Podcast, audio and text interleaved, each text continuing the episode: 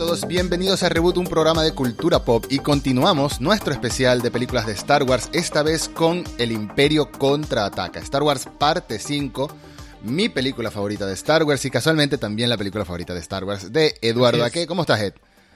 Hola, ¿cómo estás? Muchas gracias por la invitación de nuevo. No, bienvenido de vuelta. Siempre Star Wars aquí es tu casa, es tu casa ya. De hecho, es una obligación. No, no es que estás invitado, es una obligación ya.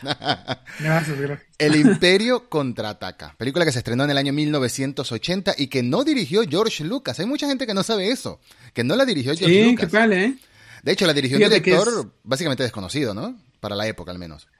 Pa sí, para la época, digo, Irving Kirchner. Irving Kirchner. Que era, fue uno de los, de los este, maestros de, de Lucas cuando iba en la universidad. Uh -huh. Y él pensaba que era un director eh, que como que nadie, como que nadie le, le ponía la, la, debida atención y a él se le hacía muy bueno, ¿no? Sí. Pero fíjate, ¿por qué, ¿por qué es importante el Imperio Contraataca? Creo que es la más importante de toda la saga de Star Wars, de toda, de toda. Porque, bueno, dicen por ahí que recuperarse de un fracaso es difícil, pero recuperarse de un éxito todavía lo es más. ¿no? Sí, sí. Entonces, imagínate, Star Wars es un fenómeno, se convierte en, en, algo que este, nunca nadie había visto, en un fenómeno de la cultura popular y todo eso. Y cuando dicen, vamos a hacer la segunda parte, ¿no? Mm. Que, que, que, las secuelas generalmente nunca alcanzan, con excepción de en ese tiempo El Padrino, creo, nunca alcanzan al original, ¿no? Decían, segundas partes nunca son igual de buenas, ¿no? Entonces, eso es algo comúnmente, si el, se cree. Si el Imperio contraataca hubiera fracasado, Mm. Ahí se acababa Star Wars. Se hubiera acabado Star Wars. Seguramente Lucas no hubiera podido hacer más películas de, como de, de ese tipo.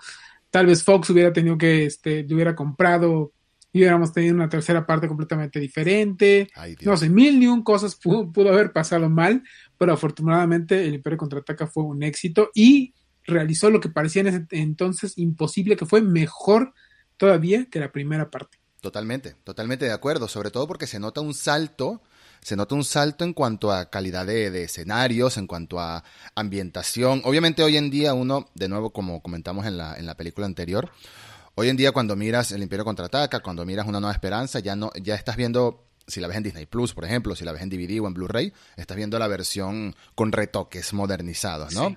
Hay algunos cambios, hay algunas diferencias, pero aún así, si tomamos en cuenta lo que originalmente estaba allí, eh, se nota que intentaron, que ya había el presupuesto para empezar, ya había el apoyo y había más talento aún involucrado intentando que se sintiera mucho más grande esta galaxia, ¿no? Por ejemplo, uh -huh. eh, la ciudad de la nube, Cloud City, es algo que se sentía fantástico, ¿no?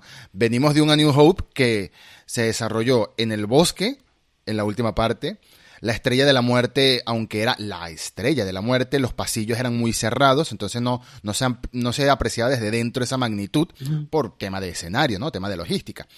Y al principio Tatooine era un pueblo del viejo oeste, pero galáctico, desolado, desértico. Uh -huh. Aquí, en cambio, empezamos en un hot que es, bueno, obviamente un hot desolado de nieve, pero después nos vamos a Cloud City, nos vamos a Dagobah, nos vamos a unos escenarios que se ven distintos, se ve mucho más, se ve mucho más diverso la ambientación en, en Star Wars El Imperio Contraataca, y los escenarios son más grandes también. Por supuesto, la batalla final de Luke y Vader en ese, en ese pasillo, en ese puente uh -huh.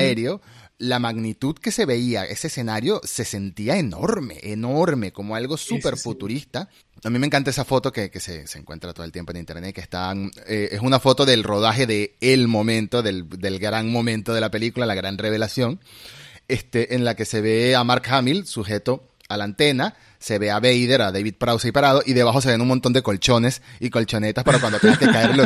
Me encanta esa sí. foto, me encanta esa foto, porque te recuerda que esto es un escenario que construyeron realmente, ¿no? Como tantas cosas en la época. Muy sí. distinto a lo que ya hablamos en las precuelas, que era muchas pantallas verdes, ¿no? Pero, sí, pero... claro, porque, eh, porque el Imperio contraataca, fíjate, eh, la primera parte de New Hope, primero había, habían sido estimados que iba a costar 8 millones uh -huh. de dólares, pero terminó costando 11, ¿no? Pero para el Imperio Contraataca, con ya eh, pues mucho más presupuesto, terminó costando 33 millones de dólares. O sea, que para la época... tres veces, tres veces más de lo, sí. que, de lo que había costado la primera parte, ¿no? Sí, Entonces, sí, pues obviamente, y aparte, pues ya tenían todo el conocimiento de los efectos especiales de la primera parte.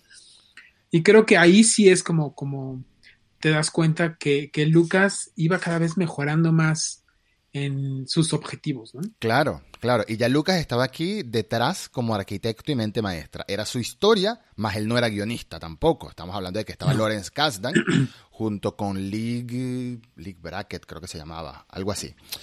Junto con otro, con otro guionista. Creo que era mujer, de hecho. Este, League es nombre de mujer, al menos. eh, bueno, tenemos a un Lucas que está detrás como arquitecto, pero tenemos un Lawrence Kasdan escribiéndola, tenemos a Irving Keishner como director, y se notan, se notan distintos cambios, se notan este, cambios de estilo, cambios de diálogos incluso entre A New Hope y, el Imperio Contraataca. Ya hemos dicho en varias ocasiones que los diálogos de Lucas no son lo mejor, no, no, no, critico, no critico a Lucas lo suficiente, eh, obviamente es el padre de esta saga, pero notamos esos cambios, notamos cambios incluso en los diseños de los personajes. Vader tiene algunos, Darth Vader tiene algunos cambios sutiles, ¿no? En el casco, por ejemplo, antes era como más mate, ahora es más brillante. La pechera. La pechera. también. Antes el, la batola, por así decirlo, le pasaba por arriba de la armadura, ahora le pasa por debajo, entonces se ve más esa, esa armadura, esa pechera, se ve mejor. El casco ya no es mate, ahora es más brillante. En la primera película, en A New Hope, cuando enfocaban al principio en esa en el secuestro de la nave de Leia, cuando enfocaban muy de cerca a Vader, se puede ver que los cristales en los lentes, entre comillas, son como marrones o rojizos y se le ven un poco los ojos al actor de adentro, ¿no? A David Prowse. En cambio aquí lo ponen negro completamente, como unos ray y no se ve para nada para adentro. Entonces son cambios sutiles pero interesantes en el diseño. También, bueno, los botones del pecho y todo también cambia, pero eso no importa. Eso ya es muy adentrarse mucho en, en esas miniaturas. Sí, sí. Pero eso, notamos cambios y notamos como que pulieron más la película. Eh, también, por ejemplo, es importante mencionar que notamos un cambio grande en Mark Hamill, pero es porque Mark Hamill había tenido un accidente automovilístico entre el rodaje de una y la otra. Tú ves el Mark de A New Hope y es el rostro es muy distinto al de una al del Imperio contraataca. Fíjate que eh, una de las cosas que ocurrió entre pues este, la primera parte y el, Imperio contraataca fue el infame este especial de Navidad. Ajá. La primera aparición de Boba Fett nos regaló la primera Exactamente. aparición de Boba Fett. Y ahí sale, sale Mark Hamill totalmente maquillado. Mm. O sea, cuando tú ves, cuando tú ves este, esas escenas, no reconoces a Mark Hamill porque está, o sea, de verdad tiene un montón de maquillaje. Montón, un montón, montones de maquillaje, ¿no? Y ahí es precisamente la, la época donde donde tenía pues todavía las cicatrices, ¿no? Sí. Y yo me imagino que incluso el, el ataque del Wampa debe haber tenido algo que ver con tratar de justificar cicatrices en el rostro de Mark. El, sí, sí, el Wampa es la criatura esa, el, el, Sasquatch de, de, Hot, por así decirlo. Pie grande de Hot, para, para, para gente que no, no, conozca el nombre de esa criatura, se llama el Wampa nos regaló ese gran momento del look dentro de un Town Town metido por Han Solo. Antes de Leonardo DiCaprio en su, en su caballo, teníamos al look dentro de un Town Town, ¿no? Antes en, The Revenant. Fíjate que, que eso, es, eso es una decisión eh, muy acertada porque, bueno, el Imperio Contraataca tiene un ritmo trepidante, ¿no? O sea, en los primeros 20 minutos, boom, boom, boom, no sabes, no sabes qué está pasando, ¿no? Porque los guionistas y Lucas decidieron poner la gran batalla en el inicio. Ya ves que en muchas otras eh, películas de Star Wars, la gran batalla de naves y todo eso contra el Imperio ocurre siempre al final, ¿no? Pero aquí no. Aquí en el Imperio contraataca, la gran batalla inicia luego, luego. De una. ¿No? Porque los, los eh, rebeldes tienen que escaparse. Claro. Claro, descubren la base rebelde al final de la película anterior, destruyen la, la estrella de la muerte y eso no se iba a quedar así. No es como que, ay, nos destruyeron la estrella de la muerte, ya ganaron esta batalla, nos veremos en la próxima. No, no, no. Eso es cacería de una vez. Cacería de una vez y tenemos un Vader obsesionado con encontrar a este chico que notó que sentía la fuerza. Entonces ya lo vio como un, como un peligro, una amenaza o algo interesante por, por su religión, por su, bueno, en ese momento todavía era como considerado medio una religión, lo de, lo, lo de la fuerza y tal, lo notó como alguien, como un par. En los cómics, tanto en los de en los de Dark Horse del antiguo universo expandido y los de ahora, los cómics que narran lo que sucede entre, entre A New Hope y The Empire Strikes Back dejan muy en claro que Vader se entera que Luke es su hijo, que el, mm. el, el, emperador le ha mentido, ¿no? Sí, sí, sí. Entonces, este, está, por eso está obsesionado con, con atrapar a Luke, porque él ya se ha enterado, ya ha realizado toda una investigación para averiguar todo lo que pasó. Pues justifica mucho más aún ese, esa obsesión, como bien dices, de perseguirlo hasta encontrarlo. Eh, vemos que está Vader incluso usando su nave personal, que es este eh, destructor estelar, ¿no? Que es una nave aún más grande que los destructores imperiales, es una cosa masiva. Cuando te ponen un destructor imperial al lado del destructor estelar, parece un, juguetito al lado de, un auto de verdad, ¿no? Es enorme, es enorme. Y es magnífica porque dentro de esa nave se desarrollan algunas de las escenas más divertidas de la película en relación a Vader, sin duda. este, Tenemos el momento en el que se, se, ve la parte de atrás de la cabeza de Anakin Skywalker, la cicatriz cuando le pone el casco dentro de su cámara, de su cápsula hiperbárica, creo que se llama, ¿no? Según el Nos recuerda lo que vimos en Rogue One, que es este, este hecho de que Vader tiene que mantenerse, o sea, él es como que nos revela que no es un tipo con un traje y ya, es alguien que necesita este traje, ¿no? O sea, su respiración no nos daba a entender, pero este momentito de que se ve su, su cuerpo real tan destruido, te da a entender que, bueno, este no es un tipo que se viste así porque, porque es cool y, le gusta la armadura para protegerse. No, no, es que necesita este traje. Sí, Lucas ahí eh, puso esa escena para dejar en claro que Vader era este humano. O sea que, porque, porque, muchas personas pueden haber pensado que era como un robot, ¿no? Porque no sabíamos mucho de Vader en la primera, solamente que era el, el villano y ya, ¿no? Exacto. Este, pero aquí nos dan esta escena para reflejar exactamente que Vader es humano y que por alguna razón necesita este traje para poder sobrevivir, ¿no? Que está su cuerpo terriblemente dañado por algo que no sabemos, este, pero que necesita esta máscara, ¿no? Por eso es que esa escena, este, yo recuerdo cuando, cuando la vi la primera vez. Este, ¿Recuerdas cuando la viste por primera vez? sí, fíjate, El Imperio Contraataca fue la última película de la trilogía original que yo vi. Ok, no la viste en orden. No, no, no, no, no las vi en orden. La primera, la primera que vi fue El regreso de Jedi. Bien. La segunda fue A New Hope. Y la tercera, pero la tercera ya la vi, digo, la, la, el Imperio ya la vi yo más grande, ¿eh? Ok. Fíjate que en ese tiempo no las pasaban tan seguido en la televisión. Y este, y no, y de inmediato se convirtió en mi película favorita. Obvio. En esa nave, como decíamos, se desarrollan esas escenas míticas. La amenaza que, le da al almirante de la nave primero en persona. Te amenaza, no me falles. Y cuando le falla, vemos que lo puede ahorcar con la fuerza. A distancia. A distancia. En zoom. En zoom. en zoom. Ya, ya, nos damos cuenta que, wow, es un tipo con poder de verdad. En la anterior lo había frenado Gran Moff Tarkin. Aquí no hay nadie que lo frene, ¿no? Ya Moff Tarkin murió. Podemos asumir incluso que a Vader quizás lo ascendieron, ya que Moff Tarkin murió. Ascendieron en, el rango militar del Imperio. Entonces, aquí, el momento en el que lo mata, mientras le está hablando al otro, o sea, ya está ignorando el que está muriendo, como si no existe. Y la cara de nervio del otro escuchando a Vader, pero mirando de ladito, es, es un momento fantástico. Es uno de esos momentos clave de la película que te dan a entender la verdadera amenaza que es Vader. Y esta es una película que al final es trágica, o sea, es un final, no es un final feliz. Es la típica película que tú esperas que tenga una continuación, porque es que no es un final feliz.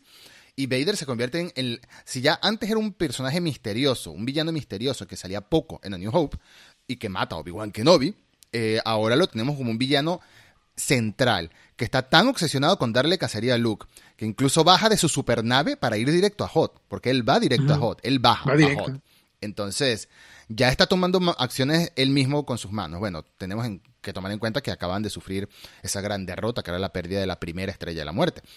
Entonces, ya, ya es como que hay que darle cacería a los rebeldes porque por primera vez creo que el, imperio habrá reconocido que los rebeldes son una verdadera amenaza en potencia, más allá de que robaran los planos, este, que fue su primera victoria, que ya la comentamos en Rogue One.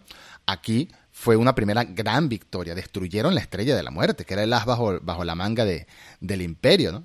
Fíjate que la primera parte de la película que narra, pues cuando están en Hot, lo hace muy bien porque setea como la situación de todos los personajes. Han Solo se quiere ir porque ya este siente que tiene que irle a pagar a Jabba Hot, ¿no? Leia quiere que se quede pero no se lo dice. Y Luke tiene este, este, triángulo amoroso con Lea y Han y todo esto, ¿no? Y este, pues ves esta amenaza que está creciendo hacia, hacia ellos y dices, ¿qué va a pasar? ¿Qué va a pasar en la segunda? Porque ahí viene el imperio, ¿no? Entonces, pues se separan estos, bueno, y aparte, aparte Luke se le aparece el, espíritu de Obi-Wan. Sí. Y le dice que tiene que tener que continuar su entrenamiento con un maestro, ¿no? El maestro Jedi Yoda. Sí. Que en ese tiempo pues no sabíamos, no, sabíamos qué, era, ¿no? No sabíamos qué esperar. Si tuvieras sí. película no sabías qué esperar. Entonces tienes Pero eso lo hace en los primeros 20 minutos y es súper brillante. O sea, realmente la forma en la que va es rapidísimo, pero a la vez te deja apreciar bien las cosas, los diálogos son excelentes. y es una gran primera parte de la película. Y eso que estamos hablando de una saga que todos los comienzos de sus películas, sin contar los spin-offs, más que todo las nueve principales, el comienzo siempre es el carrete de letras amarillo y luego bajar la toma hacia algo que está en desarrollo ya, ¿no? O sea, nunca comienza desde antes de los acontecimientos, sino la historia siempre comienza en algo. Por ejemplo, en el episodio 4, en, Una Nueva Esperanza, lo primero que vemos es un destructor imperial persiguiendo la nave de Leia, ya disparándole y todo. Ya empezamos, epa, acabo de empezar la película y ya hay acción. Aquí vemos este, las naves enviando las ondas, ¿no? Las ondas de, de, búsqueda para encontrar a los rebeldes y por supuesto en Hot vemos lo que está pasando, que el Wampa se le eh, ataca a Luke, también tenemos ese, ese primer momento, que es muy importante también, y, se siente tan, tan, se sentía tan impresionante, que es el primer momento en el que vemos a Luke usando la fuerza, usándola, no sintiéndola, no escuchando a alguien, sino usándola, cuando estira el brazo y atrae el sable de luz a sus manos. Ese momento es el primero en el que vemos a Luke, que ya, ya entendemos, ok, este, este tipo es un Padawan de verdad, porque antes, ok, en la primera película esquivaba los, los lacercitos de la pelotica de entrenamiento, pero no es lo mismo, no es lo mismo. Aquí es usar la fuerza directamente para, para hacer algo, ¿no? una, una, acción. Entonces tenemos que continuar este entrenamiento. Más allá de que la batalla de Hot fue impresionante, eh, vemos los Walkers por primera vez, los AT-AT o AT-AT. También vemos por allá en la distancia un ATST, que en la siguiente película los veremos más de cerca, pero lo vemos brevemente. Vemos muchos más trajes de rebeldes, muchos más trajes imperiales. Vemos los Snow Troopers, creo que se llaman, ¿no? Este, ya, ya esto era la mercadotecnia trabajando a, mil, todas las figuras de acción que iban a salir de ahí. Em, vemos esta tensión que hay entre Leia y Han, como este romance que no quiere reconocer Leia, pero y Han lo reconoce de una manera muy arrogante, él presiona, ¿no? Él presiona porque él no quiere ser el primero que dé el paso, el primer paso a, reconocer que está enamorado, ¿no? Y cuando hablas bien del triángulo amoroso que hay, o el supuesto triángulo amoroso, vale la pena acotar, como ya mencionamos en la película pasada, que en este momento Luke y Leia no eran hermanos todavía. En, el, en la historia, Lucas no había decidido, no habían decidido que eran hermanos, así que ese beso raro hay que dejarlo pasar un poquito. sí, sí. Eh, nos vamos de Hot eh, pasa que Hot, podríamos durar un episodio entero hablando solo de Hot y de todo lo que hizo bien. Lo magnífico que se sintió ese combate en la nieve. Lo gigante que se sentía en la... Eh, eso es algo que, que tienen toda la, trilogía original. Que aunque sé que estamos hablando de maquetas, sé que estamos hablando de cosas pequeñas, el hecho de, de usarlas en el desierto, de usarlas en la nieve, etcétera, hacen que jueguen con tu percepción de la imagen y, esos AT-AT se sentían enormes, se sentían enormes espectaculares. Y la manera de, de derrotarlos, que se recurre a Luke, que es con la cuerdita, amarrándole los pies, fantástico. David versus Goliath, básicamente. Tiene que ser la inspiración, de hecho. Después hacen un chiste, ¿no? En, creo que es eh, Civil War, que Spider-Man dice, ¿se acuerdan de esa película vieja que se llama El Imperio ah. Contraataca y, así derrotan a Ant-Man? sí, se me había olvidado. Sí, sí, sí, esa película vieja. Qué bueno. Qué bueno de verdad que esa escena haya trascendido tanto que obviamente estamos hablando de propiedades de Disney, pero que se, que se mencione de esa manera en otras, en otras películas, le da un más reconocimiento a lo que es una de las películas. Voy a sonar, voy a sonar quizás exagerado, pero no creo que sea exagerado decir que El Imperio Contraataque es una de las películas no solo más importantes de Star Wars, como bien dijiste, la película más importante de Star Wars, sino una película que supuso un antes y después para el cine en general. Una película que, terminó de, de, marcar las bases en lo exitosa que puede ser una saga de ciencia ficción en una época en la que todavía no se creía mucho en el género, ¿no? Más allá de, como bien dijiste tú, más allá de Kubrick, con sus películas super wow, super que te explotaban la cabeza, 2001, no se creía mucho en el género. Ciencia ficción era como un género para la televisión. Perdidos en el espacio, Star Trek, era algo más para la televisión. Aquí te demostraron que en el cine puede hacer mucho dinero, puede hacerse buen cine, porque al final los más puristas dirán que incluso Star Wars no es ciencia ficción, es space opera, pero técnicamente es ciencia ficción. Así que Bueno. Yo soy uno de esos puristas que piensa que es. Lo sé, lo sé, me lo imaginé. Oye, pero sabes, sabes que creo que, que para mí el, el, Imperio Contraataca tiene el mejor sound, bueno, la mejor música. En, en, la historia del cine, para mí. Y cuando digo eso de verdad no exagero, porque John Williams había hecho un gran trabajo en, en A New Hope, claro. pero en el Imperio Contraataca alcanza alcanza como lo más, lo más grande de, de, de su carrera, ¿no? Cada melodía, ahí, es, ahí escuchamos por primera vez la marcha imperial, que vez. se convierte en el tema del imperio, se convierte en el tema de Vader, y cada personaje tiene su melodía icónica, ¿no? Mm. Cada momento tiene su, su, su, su, melodía que inmediatamente cuando escuchas eso, lo tienes, te ¿no? Desplaza. Te recuerda sí. automáticamente a eso, ¿no? Sí. Entonces tienes la melodía de Yoda, que también es, que, que, te muestra como, como que es medio juguetona, pero también es como, te transmite como la sabiduría, ¿no? De, de Yoda, de, el tema de Luke, el tema de Lea, el, el, tema del romance entre Han y Lea, Mm. eh, Es un tema los muy bonito. asteroides, sí, esto es, eh, el tema de los asteroides, para mí es, es la mejor, eh, el mejor soundtrack de, de toda la saga, Mm. y para mí, para mí, repito, es el, el la mejor de la historia del cine. Ok, es que, es que es mítica, es mítica. La marcha imperial. Vamos a hablar brevemente de la marcha imperial. La marcha imperial te habla de un imperio malvado, te habla de un villano, pero no es la típica canción cliché, oscura, que se siente sombría, que se siente amenazante. No, se siente grandilocuente incluso. Sí. Se siente como algo que es titánico, algo que es enorme, algo que merece respeto. Merece respeto esto. Impone, Atento, imponente. impone, exacto, imponente. Atento que ahí viene el empera, eh, ahí viene Darth Vader. Atento que ahí viene el general. Atento que ahí viene el imperio. Es una canción que no sé, bueno, en nuestra generación al menos y otras generaciones más grandes, no creo que exista alguien que no la reconozca. Ese es el nivel, ¿no? Que no Sí. diga la canción de Star Wars, al menos, ¿no? La canción de Star Wars.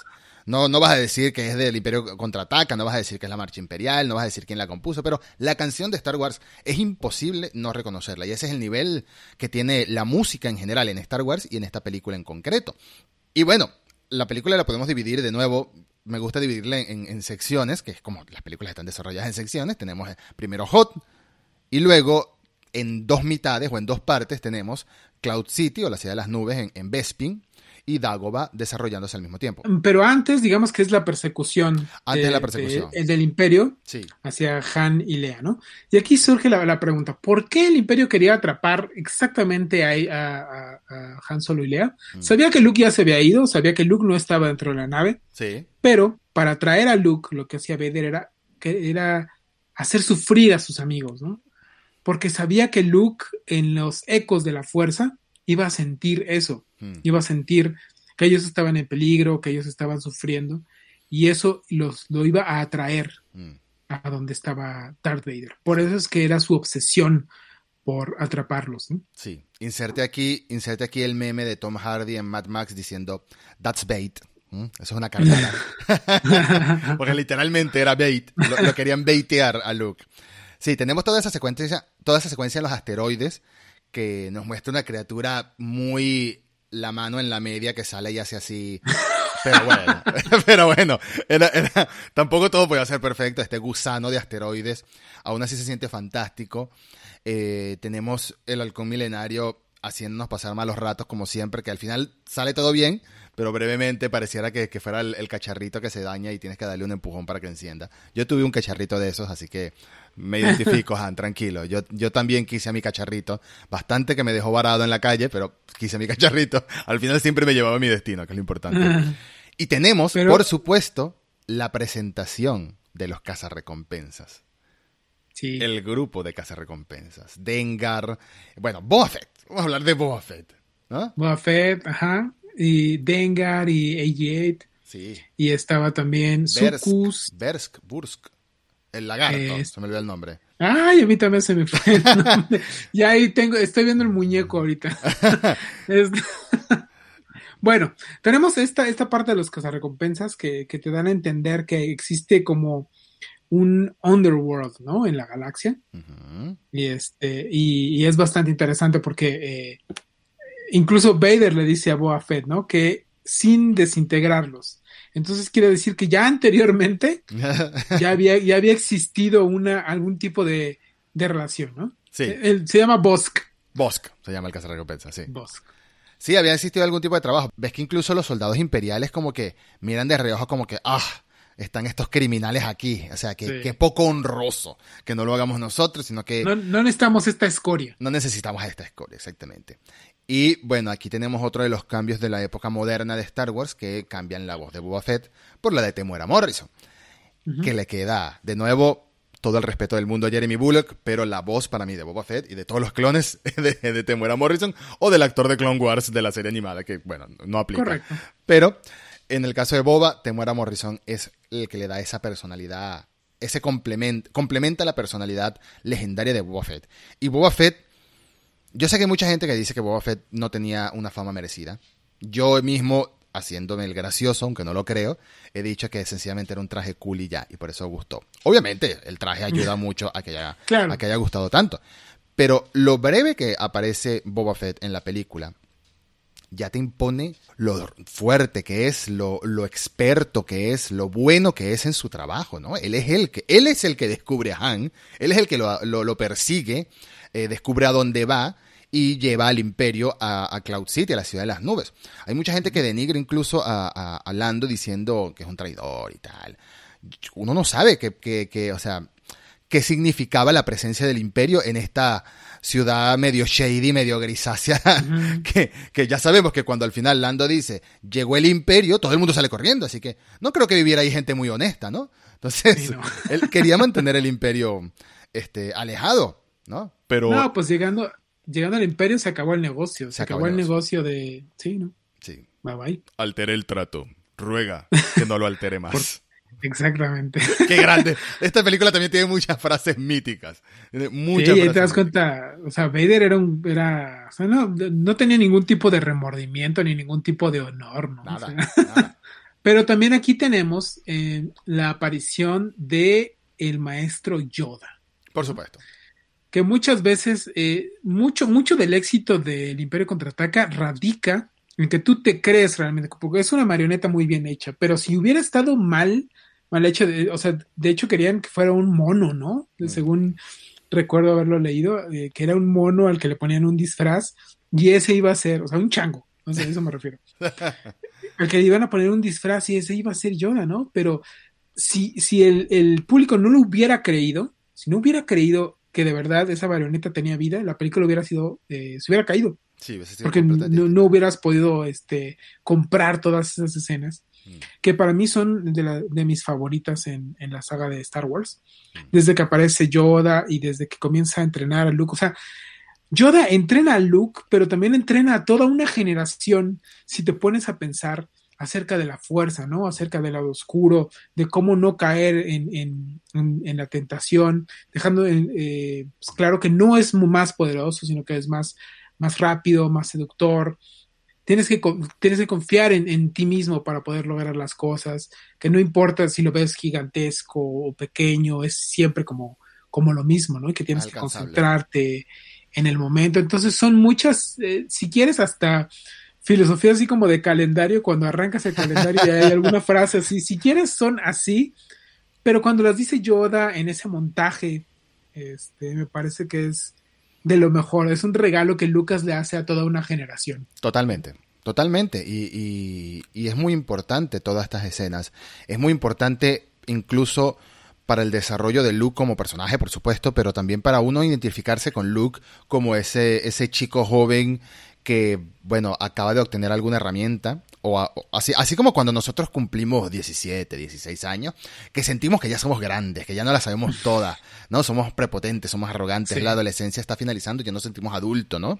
Tenemos tres pelitos en la barba en algunos casos, entonces ya, ya sentimos que, que, que bueno, que nos la hacemos toda y no tenemos paciencia, perdemos la paciencia, perdemos la capacidad de analizar las cosas, o nunca la hemos tenido, de hecho, después tenemos que desarrollar la capacidad de pausar, analizar y ver qué está haciendo y ver cuál es la mejor medida de, de accionar. Entonces, la paciencia es clave en, en el desarrollo de, de Luke para él convertirse en un Jedi. eh, Luke, eh, perdón, Yoda le dice a Obi-Wan, no tiene paciencia. Cuando ya sabemos, cuando nos enteramos que este señor verde que estaba comiendo cosas raras y que habían serpientes en su casita, este, cuando nos enteramos que este señor verde es Yoda, incluso Luke se siente como lo primero que él sentirá, me imagino que es decepción, como que yo me esperaba un guerrero, como yo me esperaba un Vader pero blanco, básicamente, diría él. Un Vader pero blanco, así grande, imponente. No, aquí tenemos, no podemos menospreciarlo por su tamaño, no podemos menospreciarlo porque ya vemos cómo saca la nave, el X-Wing del pantano, como, como si nada, ¿no? Sencillamente usando la fuerza. Entonces, todo tiene, tiene mucho trasfondo esta escena. Y creo que lo has resumido a la perfección diciendo que no solo para Luke, sino también para la gente en el mundo real. Y es parte de lo que caracteriza, lo que caracteriza a Star Wars, ¿no?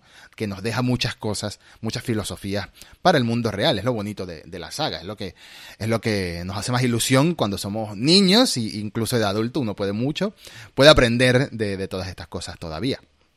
Sí, y aquí algo que hace que nos identifiquemos aún eh, más con Luke es que fracasa. Fracasa. Fracasa en todo realmente no es como el mejor estudiante de la fuerza, ¿no?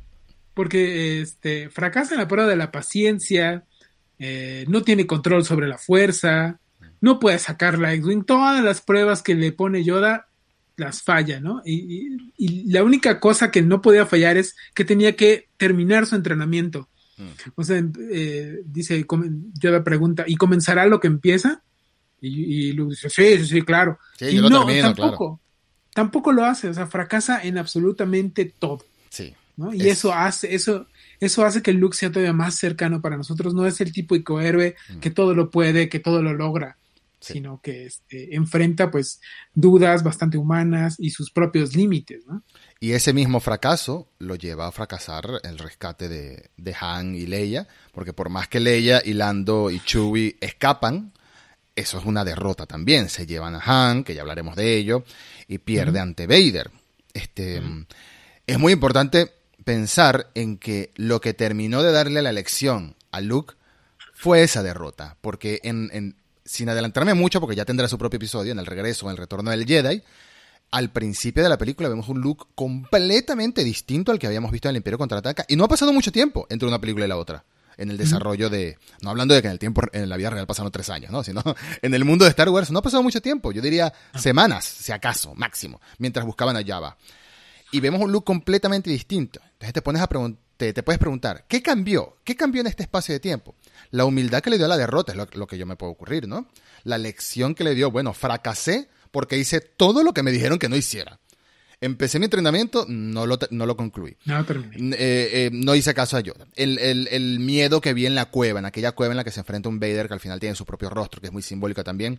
Todo, todo, todo lo mal que no debía hacer lo hice.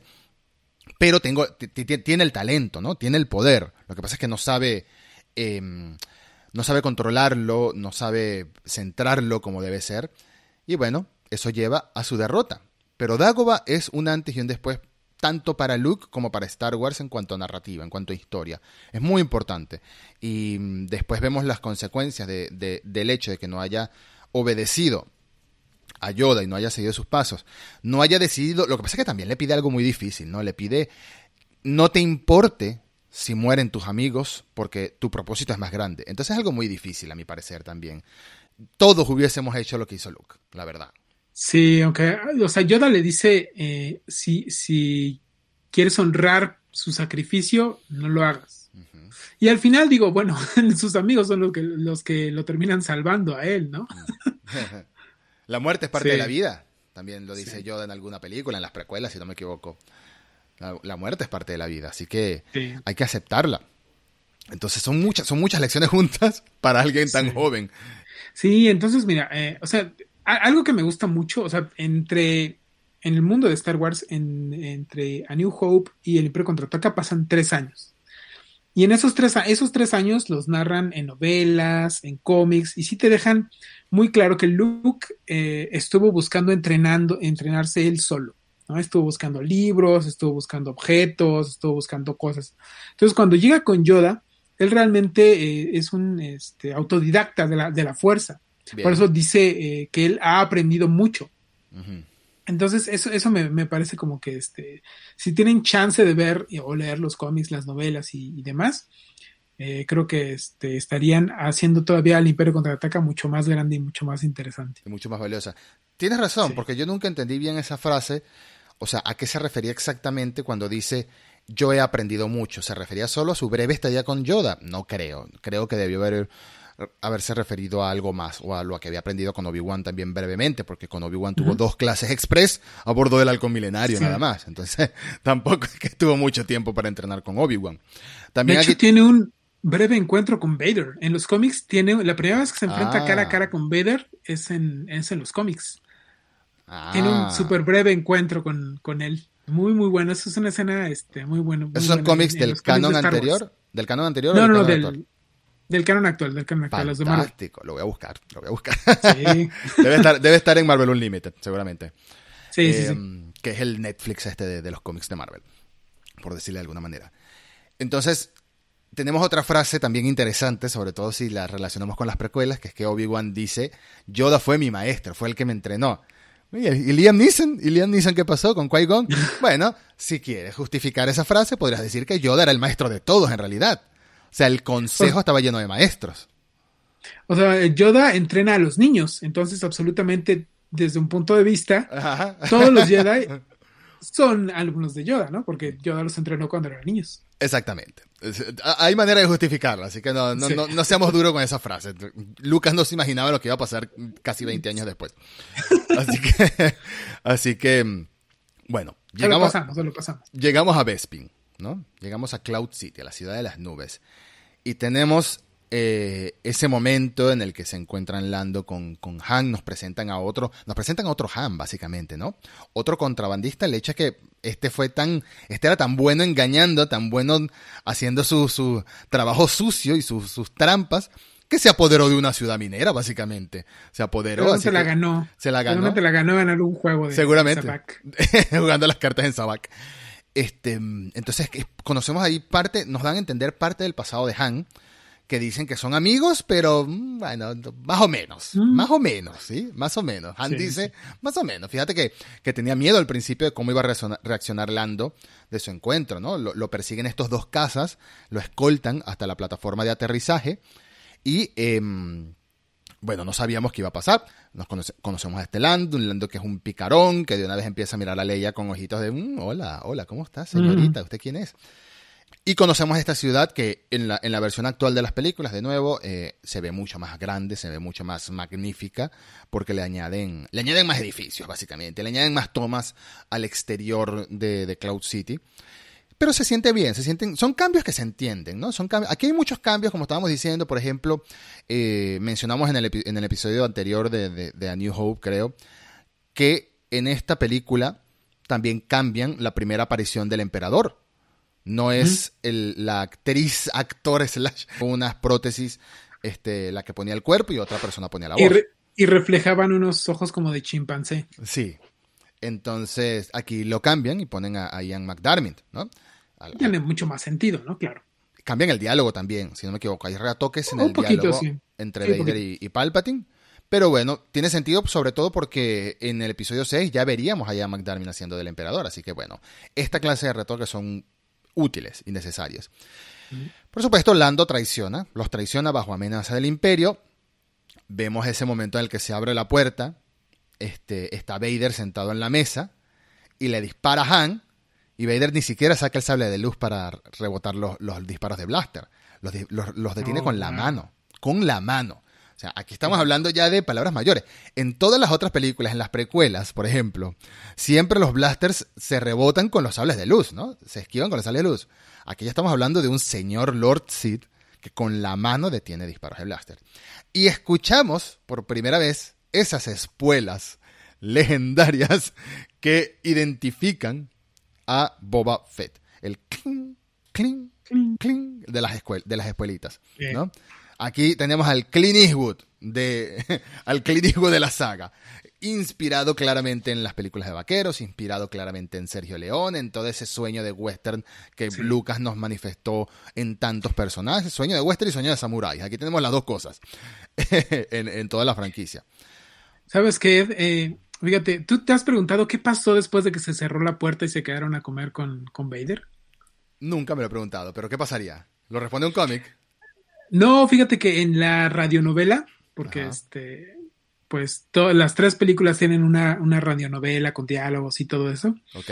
que pues, pues, obviamente engrandece mucho más. Esto, obvio, esto ya no es canon, pero en la radionovela te cuentan lo que pasa después cuando ya se sientan como a, como a comer, ¿no? Y, y lo que quieren hacer es que Chewie se enfrente a Vader, ¿no? Pero Vader comienza a ahorcarlo y le dice a Han que si no obedecen, él va a matar a, a su Wookiee. Mm. Es, es tanto el poderío de, de Vader que pues, Chewbacca tampoco le, le preocupa mucho, ¿no? En lo absoluto. Entonces Han le dice, ¿no? Que, este, que, que intenten derrotarlo, pero Lea le dice que no, que él, él maneja la fuerza, que es imposible, este, que lo mejor es rendirse. Que lo ¿no? mejor es Entonces, este, ese es un dato nada más para todos aquellos que alguna vez se preguntaron qué pasó después de que se cerró la puerta, ¿no? Es muy interesante. Es muy interesante pensar en Boba Fett. Bueno, la primera vez que vemos la Slave One, la nave de Boba Fett, es él el que los encuentra, es el que lleva a Vader, eh, se, se desarrolla esa reunión. Pero Boba está haciendo un dos por uno, ¿no? Está cobrándole a Vader por el trabajo, pero también quiere llevar el premio a Java para cobrarle a Java. Es, muy buen negociante Boba, Sí, no claro. pierde, está haciendo un dos por uno en este trabajo y por eso no quiere que muera, que muera Han. A Han lo empiezan a torturar porque hay una escena cuando llevan a Han a la cárcel, ahí en, en- en la ciudad de la nube, que le dice a los otros, ni siquiera me hizo preguntas, no me preguntó nada, sencillamente me torturó. Y coincide con lo que tú estás diciendo de que lo que quería era que Luke sintiera a sus amigos sufrir para que, para que viniera. Entonces tenemos esta, esta, toda esta secuencia que también nos demuestra que Vader aquí está a todo dar, a todas las armas a tomar. Él quiere cumplir su objetivo y está demostrando su lado más de villano que no habíamos visto en la película anterior, torturando a Han y por supuesto diciendo, bueno, quiero llevar eh, congelado en, en carbonita a, a Luke para, para el emperador por, por alguna razón, porque se le ocurrió que era la manera más fácil de llevárselo y que no estuviera una amenaza de un portador de la fuerza o un usuario de la fuerza, ¿sí? Eh, pero no sabemos si va a sobrevivir, entonces bueno, experimentemos con Han, así de sencillo, ¿no? También torturan a, a Chewbacca, ¿no? Con, eh, con estos audios que están en, en su Ah, en cierto. su celda, ¿no? Cierto, sí, sí, sí. Sí, Sí, y sí. Chewbacca, es importante recordar que en la película anterior ya nos habían dicho que los Wookiees son muy fuertes. Este, hay una escena en la que Han le dice a, a Citripio y a R2D2 en A New Hope que lo dejen ganar porque los Wookiees arrancan brazos, que ya lo, lo mencionamos. Y, y enfocan a, a Chewbacca haciéndose así sobanas, así como que mm, presumiendo de su fuerza. Es muy bueno ese momento. Entonces aquí Sí. lo vemos completamente indefenso. Hay un momento en, en- en esa cámara de criogenización que intenta, intenta liberar a Han, intenta luchar, pero Han le dice, no, no, no, o sea, no me, no me vas a ayudar, lo que vas a hacer es morirte. Es, eh, eh, de aquí no hay escapatoria. De aquí no Mejor cuida a la princesa. Mejor cuida a la princesa. Y por supuesto tenemos el legendario I love you, I know, que se desarrolla. Que fíjate que este, este romance que se da entre, entre Han Solo y Lea, toda esa tensión que, sexual que vive, ¿no? Que en toda, toda la persecución del imperio, y estos diálogos, ¿no? Que cuando están de, oye, suelta mis manos, este, te gusto porque soy un canalla, no hay suficientes canallas en tu vida. Qué buena eso. frase. No hay Todos esos diálogos. Todos esos diálogos los sacaron de lo que el viento se llevó, del libro de lo que el viento se llevó, este, entre pues, los protagonistas de esa novela, que es eh, Red Butler y Scarlett O'Hara. Ajá. Son diálogos calcados, completamente, ¿no? Que es más o menos una relación la, que- la que llevan muy parecida Red Butler y Scarlett O'Hara, la de Han Solo y Lea. Entonces, si alguna vez lees el, eh, lo que el viento se llevó, te vas a dar cuenta de eso, que sus diálogos son muy, son muy parecidos, ¿no? Es otra parte de la Y sí, si llegamos a esta escena que en un inicio Han Solo, o sea, Lea le dice te amo y Han Solo le respondía yo también te amo o algo así, ¿no? Pero Irving Kershner y Harrison Ford sentían que eso no, que eso no iba con el personaje de, de Han Solo, ¿no? Entonces, este, habían intentado varias cosas y Irving Kershner le dice, le dice a Harrison Ford, a ver, va- vamos a hacer un, intento, no pienses, no pienses, eh, lo primero que, te salga. Y entonces se le ocurrió no decir, eh, I know, yo, yo lo sé. Y entonces se quedaron, sí, es cierto, ese es Han Solo. Hmm. Eh, Así es el personaje de Han. Esa, esa escena no le gustaba a George Lucas. él, él quería que Han Solo le respondiera, yo también te amo, o algo así, ¿no? Pero finalmente lo convencieron y afortunadamente se quedó esa escena. Es una de las mejores, una de las escenas más míticas, pues, de, todo Star Wars. Toda esa secuencia. De paso que el escenario, el escenario es fantástico donde se desarrolla. Ese piso con, con como con un naranja, una luz naranja que rebrota desde la parte de abajo. En el fondo las luces, pero se está muy oscuro en el fondo, toda la plataforma. Y por supuesto cuando queda Han en esa pose extraña, muy extraña esa pose, que queda como, ¡ah! En, congelado en carbonita. este, toda, toda esa secuencia es de verdad otra de esas razones por la que está, eh, el Imperio Contraataca es, es, tan buena película. Y la podría ver infinidad de veces. Toda Star Wars la puedo ver infinidad de veces, menos las secuelas. Pero esa en específico la podría ver todos los meses, ¿no? Si, si quiero, no importa. Disfrutarla, la disfruto mucho. Es una película que está llena de momentos como este. Y Boba Fett, por supuesto, se lleva a, a Han, que tenemos otro de los momentos que yo digo, Boba Fett tiene muy pocos momentos y yo siento que fue desperdiciado Boba Fett, pero no en el Imperio contraataca, fue desperdiciado en episodio 6. Aquí estuvo lo que tenía que estar y demostró lo que tenía que demostrar. El momento en el que pasa caminando, se suenan las espuelas otra vez, y lleva al Han Solo flotando, acompañado de, otra gente, de unos Stormtroopers, eh, y Luke está mirando escondido, ¿no? Desde, desde detrás de una pared. Lo siguiente que vemos es que voltea Luke se asoma por la esquinita y de una vez le dispara. O sea, él sabía que estaba ahí. Se estaba haciendo como el que no sabía, pero él sabía que estaba ahí. Y la posición con la que le dispara es todo tan, es todo tan western, ¿no? Es, es un personaje fantástico, de verdad. Y, estoy muy emocionado porque llegue, llegue de Book of Boba Fett por poder ver más de él. Sobre todo porque he visto varias veces. The Mandalorian no la he visto completa, varias veces. Pero el episodio, varias veces, o sea, más de dos no.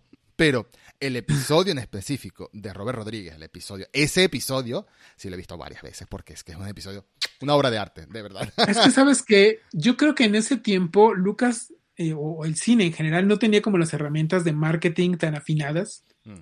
y no se, da, no se habían dado cuenta de lo importante que Boba Fett se había convertido para el fandom, ¿no? Desde su primera aparición en el infame especial de Navidad y, lo, y todo eso, ¿no? Por eso quizá en, en El regreso del Jedi le dan tan poquito tiempo en pantalla y le dan una muerte súper, este, pues tonta, ¿no? Sí. Yo creo que no, que no sabían exactamente este, lo importante que se había vuelto ese personaje. Quizá porque no tenían cómo medirlo. No había redes sociales. Sí, no había.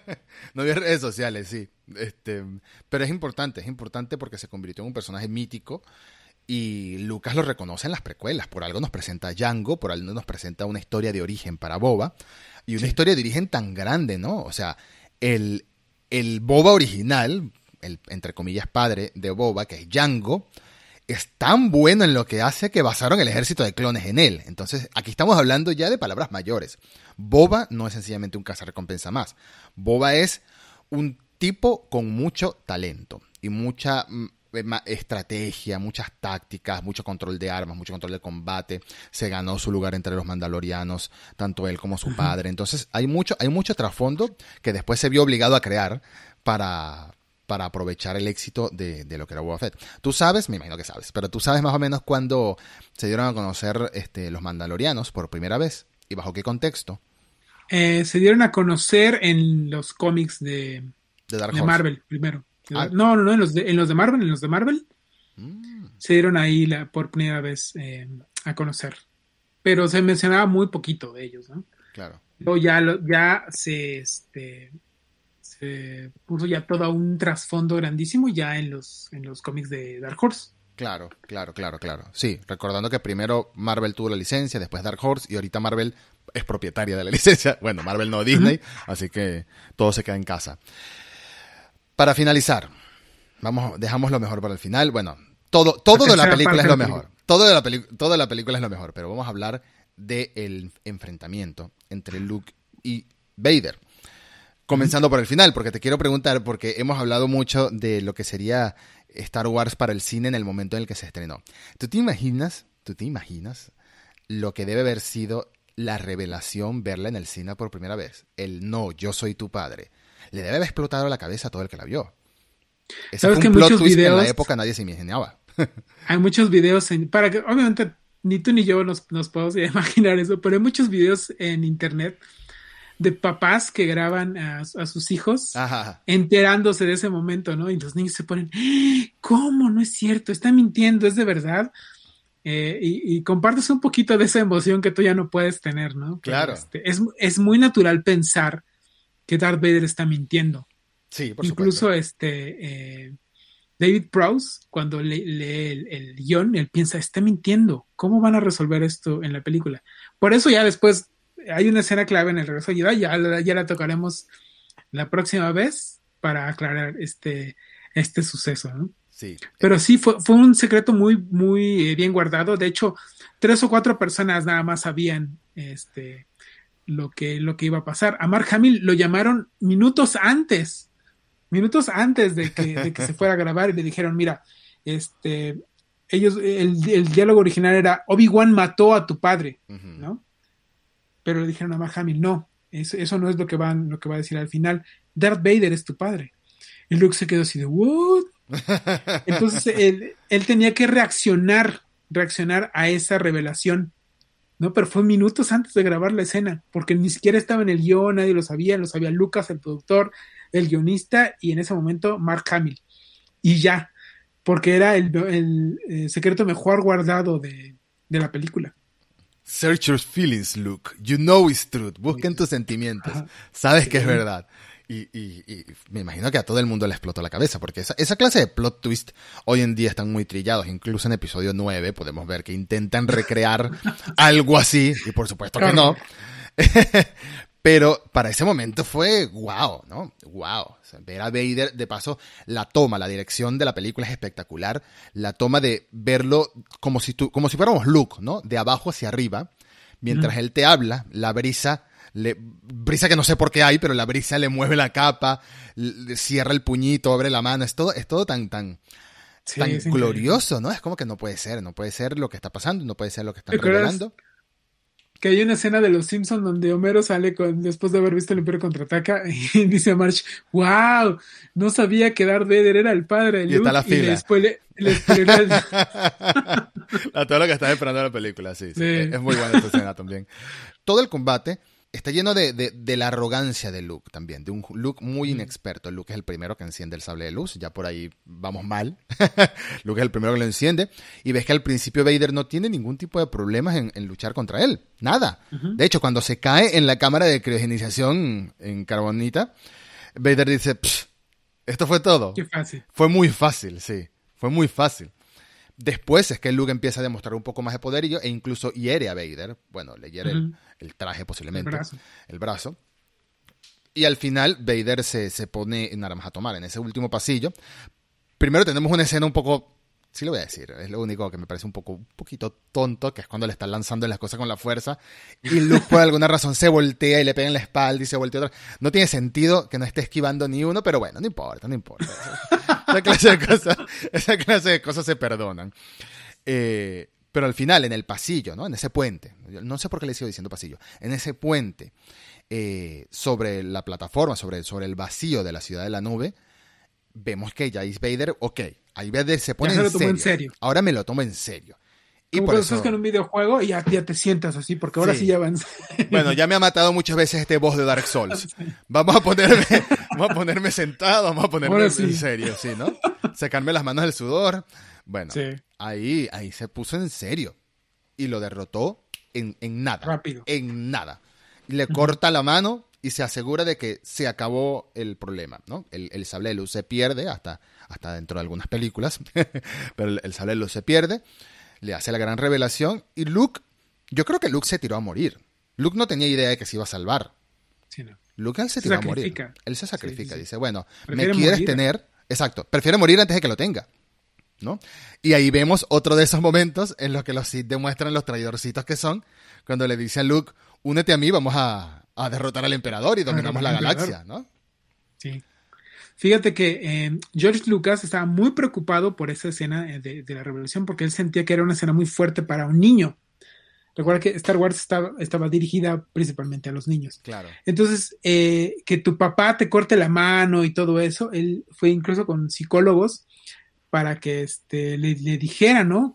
Si podía afectar de algún modo a los niños y resultaron que los niños podían, la mayoría de los niños podía aceptar eso y la otra gran mayoría pensaba, pensaría que estaba mintiendo. Mm. Entonces, por eso lo dejó así, ah, entonces está bien, ok. Sí, eh, había que, había que, por más que Lucas no fuera el guionista y Lucas no fuera eh, el director, ya dijimos que era el arquitecto de la saga y había que tener la bendición de Lucas antes de hacer cualquier tipo de giro, sobre todo tan importante, ¿no? Tan importante. Estamos hablando de que para ese momento no solo Leia y Luke no eran hermanos en la mente de Lucas, sino que Vader hasta ese momento no era el padre de, de, de Luke. Entonces, todavía no se, todavía no, todavía no se había definido corrígeme si me equivoco, pero todavía no se había definido que esto era la saga de los Skywalker. No se había definido todavía. No, no, no, para nada. De hecho, este, por eso cuando Luke se va de Dagobah, eh, dice Obi-Wan, ese niño es nuestra última esperanza. Mm. Y Yoda dice, no, hay otra. Hay otra. Se da, se da un, este, una cosa así de que Lucas puede matar a Luke puede ser que haya otra esperanza, ¿eh? Puede ser que, exista algo más. Mm.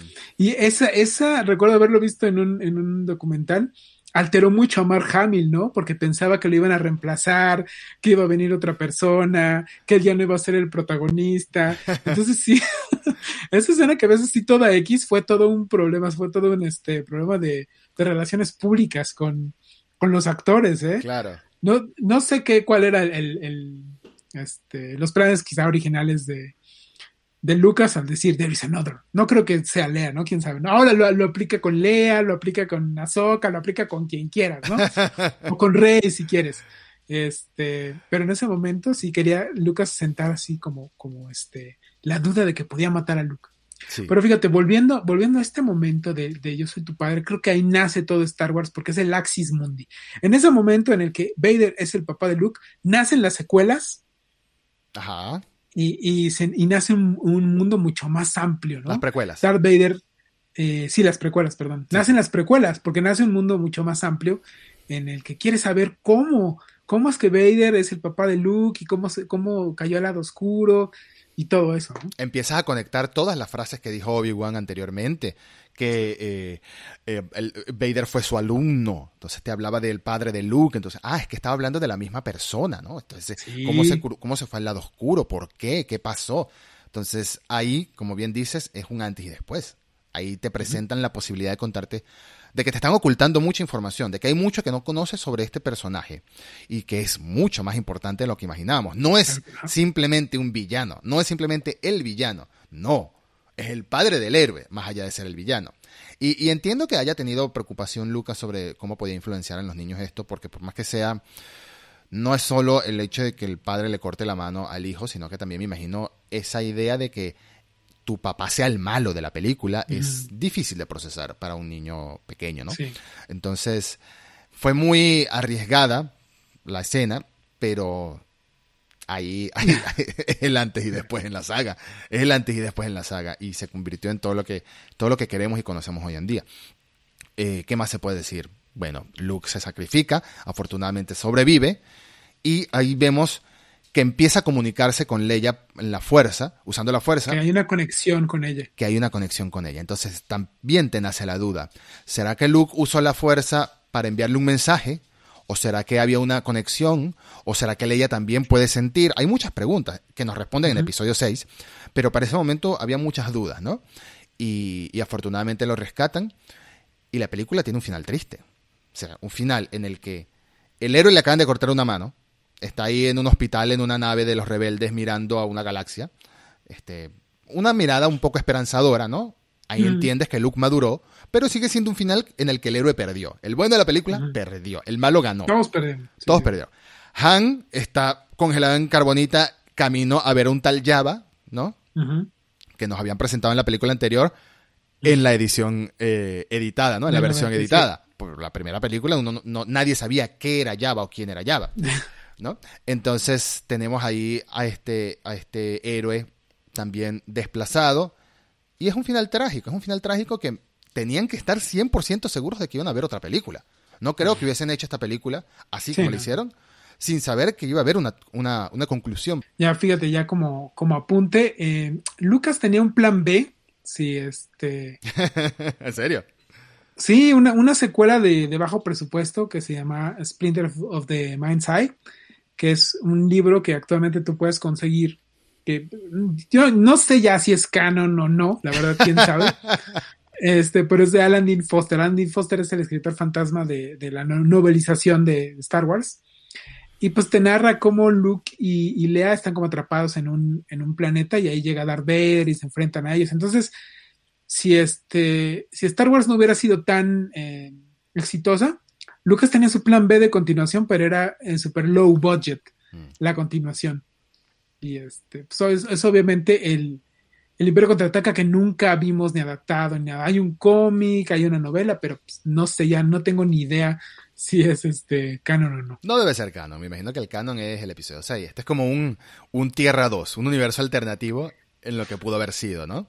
Me refiero a que, a que puede ser como que ocurre entre, entre A New Hope y, The Empire Strikes Back. Ah, entiendo, entiendo, entiendo, entiendo. No, no sé, no sé cómo, cómo, cómo esté ahora. Habría que googlearlo. Pero no, no lo conozco, así que me lo, me lo quiero leer ahora. Me quiero leer ese cómic también ahora. es claramente una segunda parte de una trilogía, esta película, o una primera parte que tenía a continuación, si no hubiese existido la anterior, también hubiese servido como, no necesariamente como una segunda parte, ¿no? Pero tiene demasiado peso, porque es un antes y después para todos los personajes, nos presentan de verdad a muchos personajes, nos presentan que hay alguien por encima del, de Darth Vader, que ya lo habíamos visto antes con Grand Moff Tarkin, pero aquí vemos por primera vez al emperador, que es el villano, ¿no? No sabemos si es poderoso, no sabemos si no lo es, pero sabemos que es el jefe de Vader, así que tenga o no tenga poderes en la fuerza, manda más y es la verdadera amenaza de, la, galaxia, De la galaxia, exactamente. Eh, quería comentar, quería preguntarte casualmente tu opinión acerca de la frase de Yoda eh, de There is another, de hay alguien más, pero ya lo comentamos también. Así que no queda más, no queda más que, que celebrar esta película, de verdad. Celebrarla. Es una película que aunque tenga un final trágico, aunque tenga tantas derrotas para los héroes, tiene demasiadas cosas importantes para el desarrollo de estos personajes que, que, que lo hacen, que hacen tan aún más grande lo que vimos en la siguiente película y aún más grande lo que hemos visto en todo este universo. La conexión de paternidad que hay entre Luke y Vader y luego la hermandad que hay también con Leia, ¿no? Marcan las bases de esta franquicia como tal.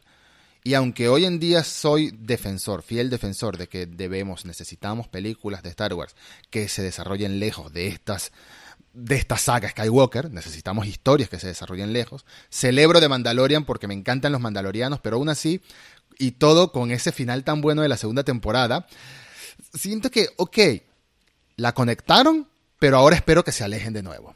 Lamentablemente espero que se alejen de nuevo y espero que tiren más por el lado de los mandalorianos, de Mandalore, etcétera, y no vuelvan a conectarla con, la saga Skywalker. Tantos, tantos cameos, ¿no? Tantos cameos. Yo creo que lo que mencionas, ¿no? Que tiene que, surgir por sí solas o sostenerse por sí solas sin ya con personajes originales. Exactamente. Y por eso me gusta tanto Rebels, por ejemplo. Star Wars Rebels me encanta porque son historias completamente eh, independientes, ¿no? Aunque se desarrollan en medio de estos acontecimientos, se desarrollan en medio de algunas de las películas, son historias completamente independientes con personajes muy interesantes, uno de ellos que viene de otra conexión con la saga Skywalker, que es Ahsoka, por supuesto. Pero ya llegaremos a ella en su momento si hacemos episodios sobre las series animadas. Mientras tanto, ¿hay alguna otra cosa que haya que concluir acerca del Imperio Contraataca?